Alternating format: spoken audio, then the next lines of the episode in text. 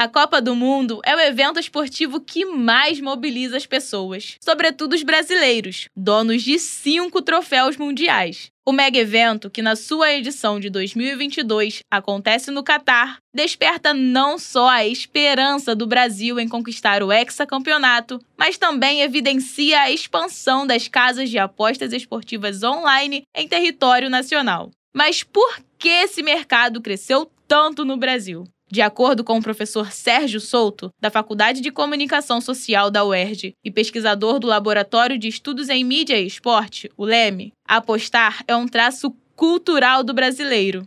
Tem uma cultura no país de aposta.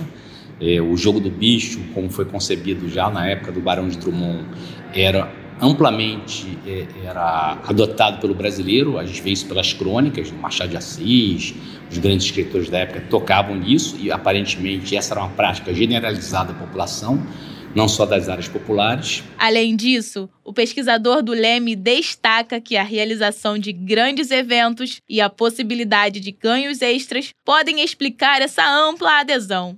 Um levantamento feito em 2021 pela Sport Track, uma plataforma de pesquisas esportivas, aponta que cerca de 28% da população já faz alguma aposta.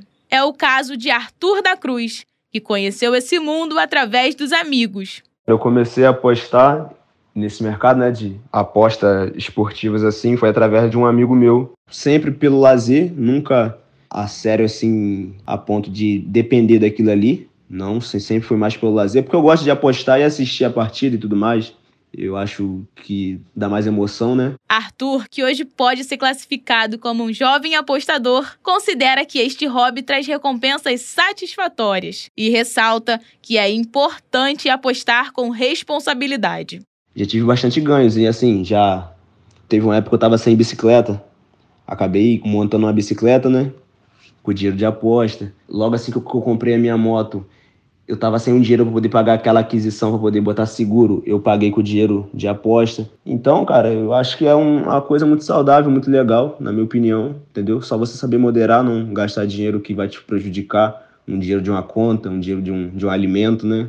Apesar da sua popularização, restam dúvidas acerca de sua legalidade no Brasil. Em dezembro de 2018, o então presidente Michel Temer assinou o Decreto 13.756, permitindo que sites de apostas esportivas operem no país. No entanto, quatro anos depois, ainda não houve a formulação de um documento que regulamente e fiscalize de fato essa prática. Segundo o procurador da UERJ, Leonardo Rocha, esse decreto não configura uma regulamentação. De fato, estão usando esse decreto do Temer como brecha para se instalar, mas eles não estão regulamentados. Quer dizer, você não tem lei que diga quem é que fiscaliza, você não tem lei que diga quanto é que é a, a, a tributação sobre esses valores. Se você der uma olhada em todos esses sites de aposta, a maioria deles, eu vou dizer todos, tá? Eles estão em, em outros países, em especial paraísos fiscais.